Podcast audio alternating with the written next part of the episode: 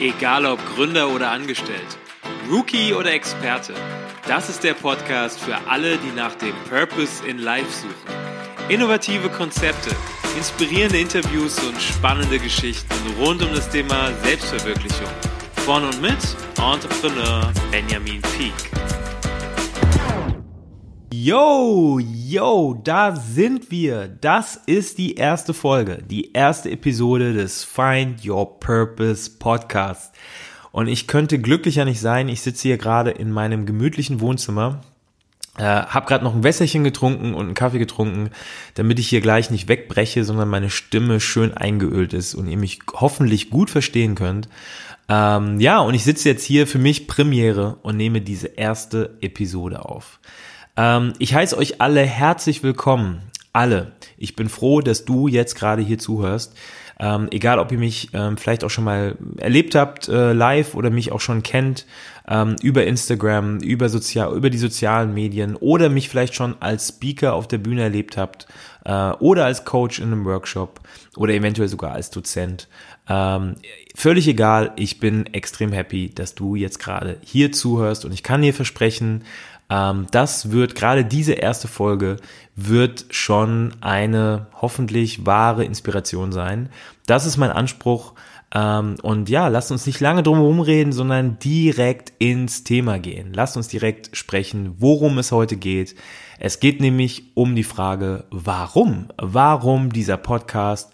Warum Find Your Purpose? Was steckt dahinter? Ähm, warum gerade jetzt?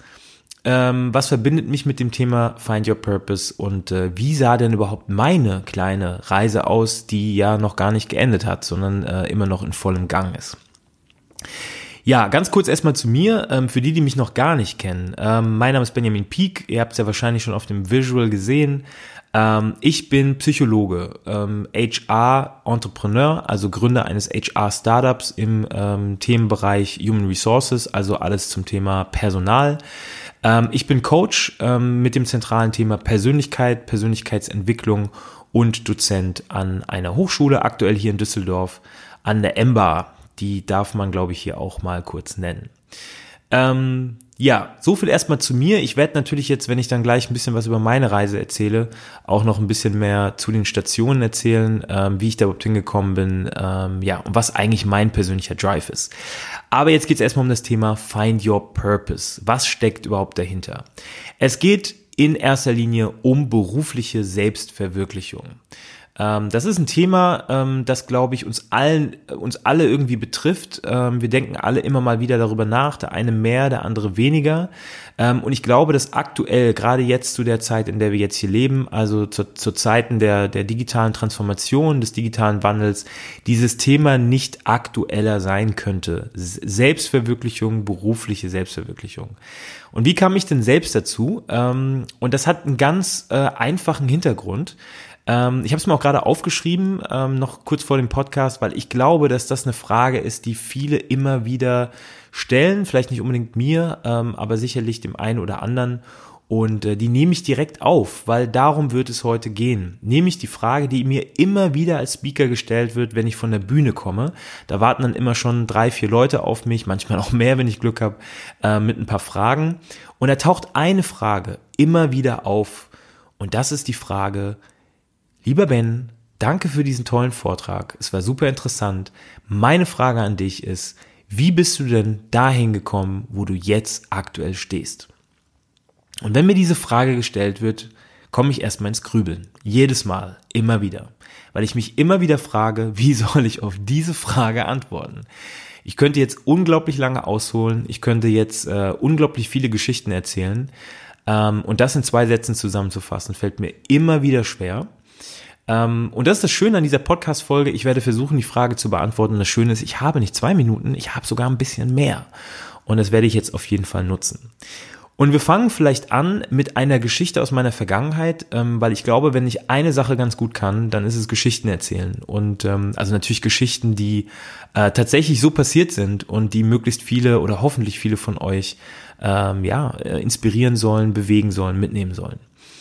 Ähm, und zwar beginnt meine Geschichte im Jahr 2014. Ähm, warum genau 2014, kann ich euch genau sagen. Das war nämlich das Jahr meines zehnjährigen Abi-Jubiläums. Also für all diejenigen, die sich gerade gefragt haben, wie alt ich bin, äh, die dürfen jetzt mal rechnen. Also 2014, zehnjähriges Abi-Jubiläum. Ich habe 2004 mein Abi gemacht. Ähm, und was passiert bei so einem Tag? Ähm, was ist das Interessante an so einem an so einem Abi-Jubiläumstag? Ähm, ich weiß nicht, wer von euch schon mal so typische amerikanische Highschool- oder College-Filme gesehen hat. Ähm, der kennt diese Situation. Man kommt zu diesem ähm, Jubiläum, ähm, also irgendwie College Degree äh, Jubiläum oder Highschool Degree äh, und man trifft seine ganzen alten Leute wieder. Und genauso ging es mir damals auch 2014.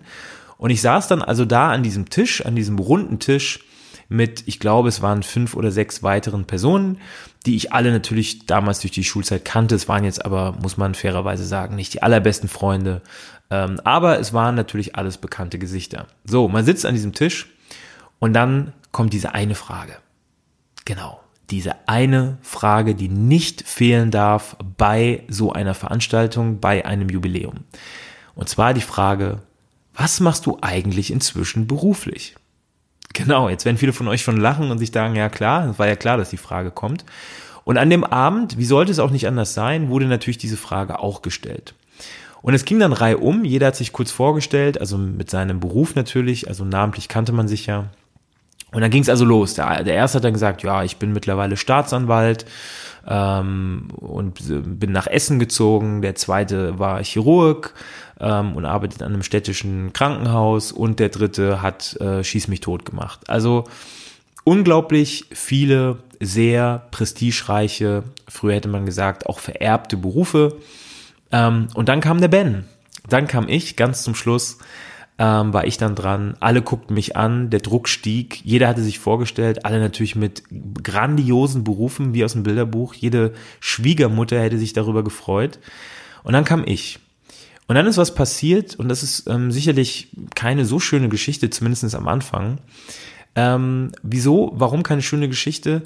Ich habe mich in dem Moment tatsächlich geschämt. Ich habe mich ähm, nicht wohlgefühlt mit der Situation, weil ich mir gedacht habe, Moment, alle haben hier so super tolle Berufe.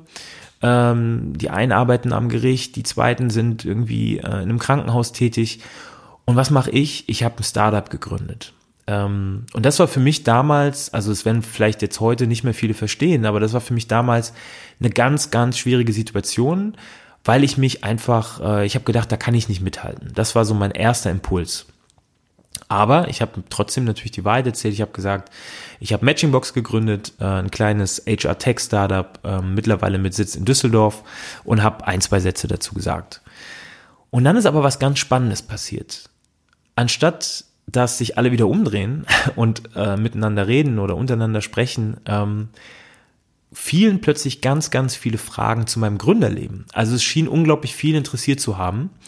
Und am Ende des Abends, ähm, ja, kam ich mir so ein bisschen vor wie der Alleinunterhalter. Ich habe dann den ganzen Tisch unterhalten mit meinen Gründergeschichten und viel darüber erzählt.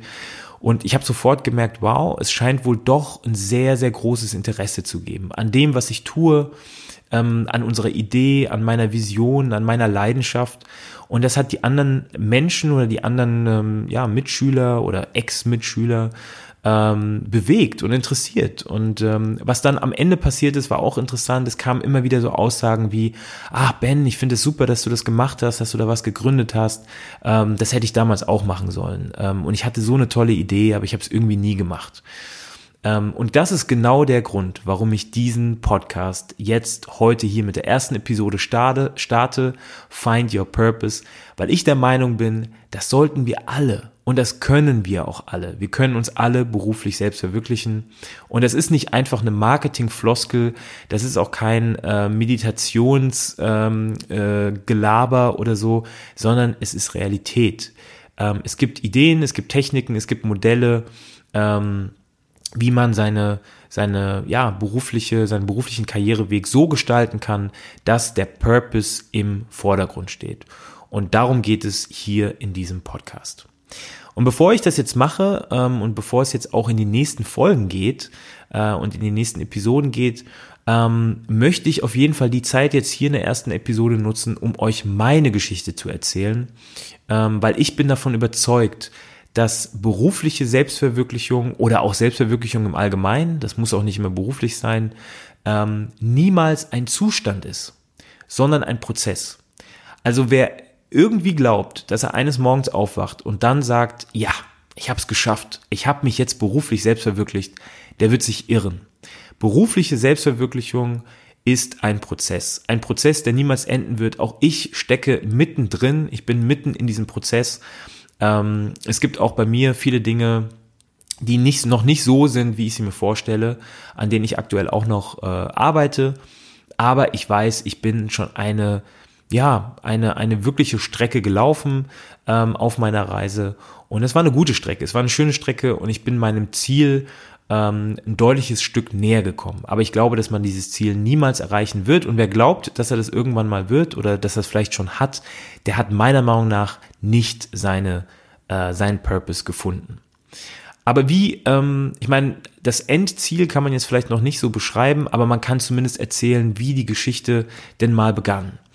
Und ähm, das mache ich jetzt tatsächlich so ein bisschen ähm, chronologisch und werde euch mal erzählen, wie es denn bei mir losging und ähm, wie ich jetzt äh, da stehe oder wie ich da hingekommen bin, wo ich jetzt aktuell stehe. Ähm, ich habe nach meinem Abi ähm, studiert, wie viele andere von euch wahrscheinlich auch.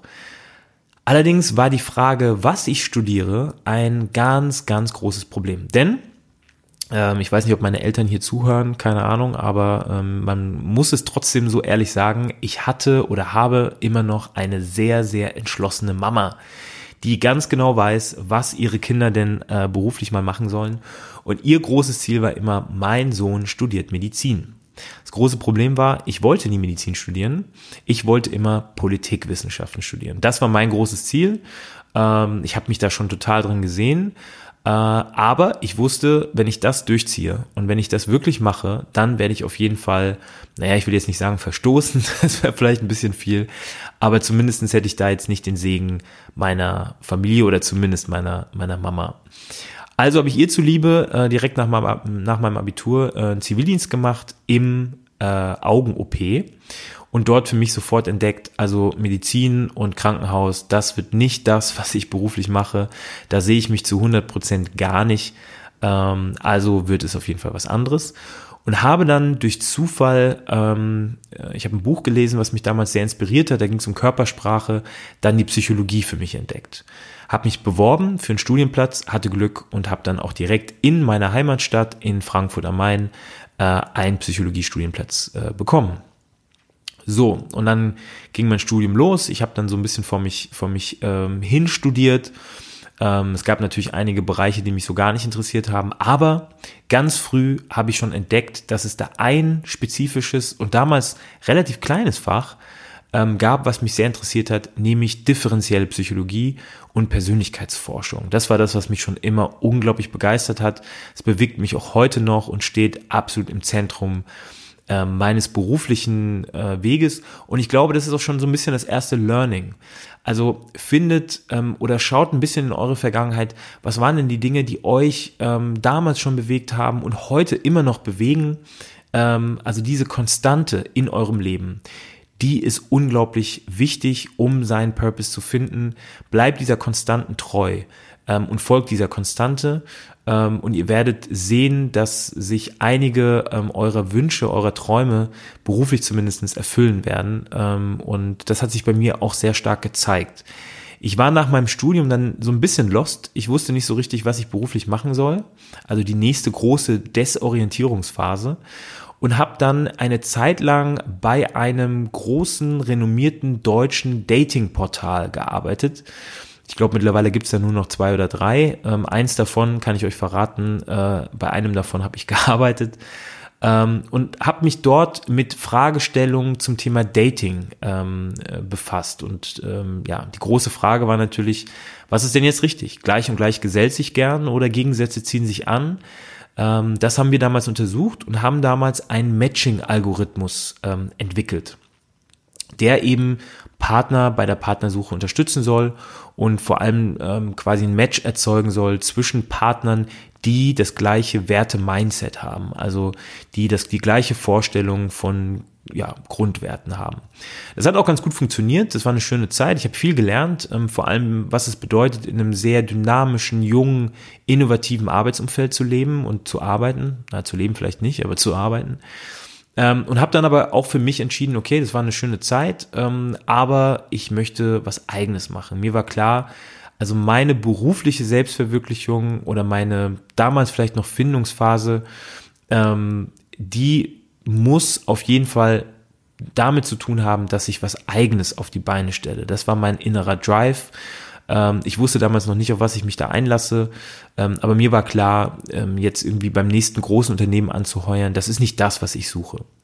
Also bin ich wieder zurück ähm, in meine Heimatstadt und habe dann ähm, ein Startup gegründet. Ähm, das Startup heißt Matchingbox und es geht bei Matchingbox darum, dass wir junge Menschen an Arbeitgeber vermitteln, matchen auf Basis von Persönlichkeitsprofilen. Also ihr seht schon, und das ist auch die, das zweite große Learning, dass ich damals schon intuitiv, ohne viel drüber nachzudenken, ähm, ja, die Dots miteinander verbunden habe. Ähm, ich habe Psychologie studiert, Persönlichkeitsforschung im Schwerpunkt gehabt, also habe das, diese Konstante weiter in meinem Leben gehabt und äh, sie weiter verfolgt und sie jetzt aber kombiniert mit neuen Erkenntnissen und neuen Ideen und neuen ähm, ja, Vorstellungen, ähm, die ich ja, mitbekommen habe, erfahren habe bei meiner Arbeit bei einem Datingportal.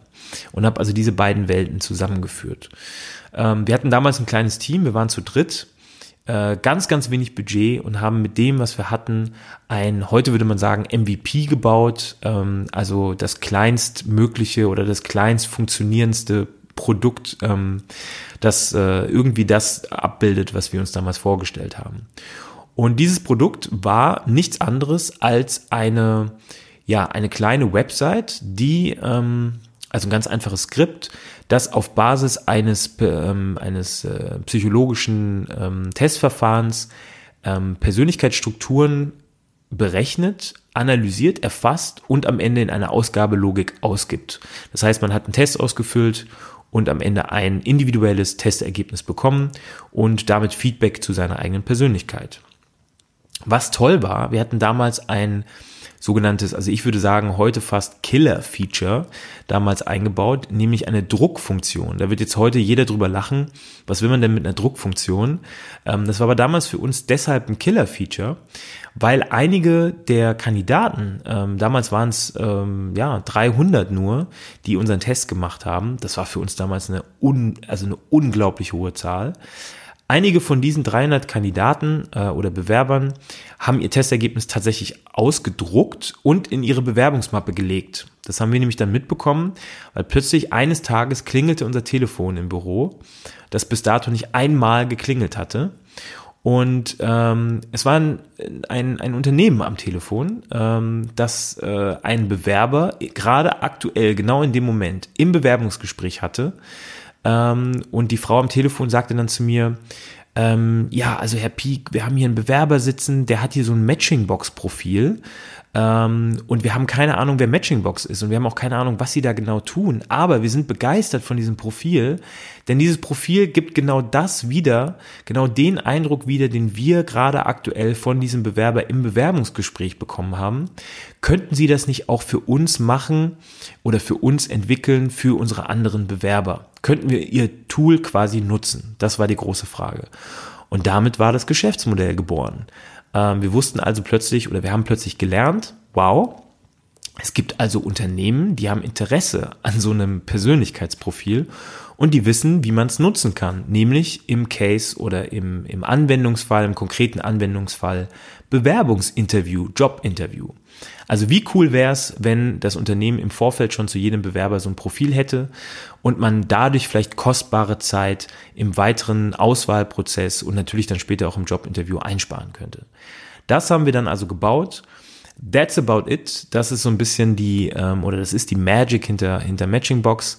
Ähm, ich werde bestimmt in einer der weiteren Episoden ein bisschen mehr darüber erzählen, ähm, was uns damals ähm, ja ähm, dazu bewegt hat, das so zu entwickeln und wie auch so damals unser, unsere Roadmap aussah, unser Track Record, wie man heute zu, so schön sagt. Ähm, aber darum soll es heute gar nicht so sehr gehen. Ähm, viel wichtiger ist, dass wir damals sehr, sehr früh, also eigentlich schon in der frühen Entwicklungsphase, ähm, Feedback bekommen haben von außen. Damals von unseren späteren Kunden, nämlich Unternehmen, die auf der Suche sind nach Bewerbern. Und das ist der dritte, meiner Meinung nach, der dritte wichtige Punkt ähm, auf dieser Reise, auf der Reise zum Purpose, zum eigenen Purpose, nämlich Feedback sich Feedback einzuholen und ähm, einfach Feedback zu bekommen, offen zu sein für Feedback. Ich erlebe das nämlich viel zu oft, dass ähm, ja Menschen sehr schnell darin sind, ähm, Feedback, auch konstruktives Feedback, einfach abzutun, ähm, kein offenes Ohr dafür zu haben ähm, und das nicht anzunehmen und mit in den eigenen ja, Findungsprozess oder Purpose-Prozess einzubauen. Dabei ist es unglaublich wichtig. Meiner Meinung nach findet man seine berufliche Selbstverwirklichung, die natürlich immer auch was mit Erfolg zu tun hat. Äh, ich glaube, da sind wir uns alle einig. Ähm, das wird nur passieren und das wird nur äh, wird nur dann Realität, wenn ihr Menschen um euch rum habt, die euch ehrliches, echtes, un, ungeschöntes Feedback geben und ihr auch bereit seid, dieses Feedback anzunehmen. Das ist für mich die dritte, das dritte große Learning. Und ähm, ja, ich hoffe, dass viele von euch einige dieser Punkte bei euch äh, in eurem Leben wiederfinden.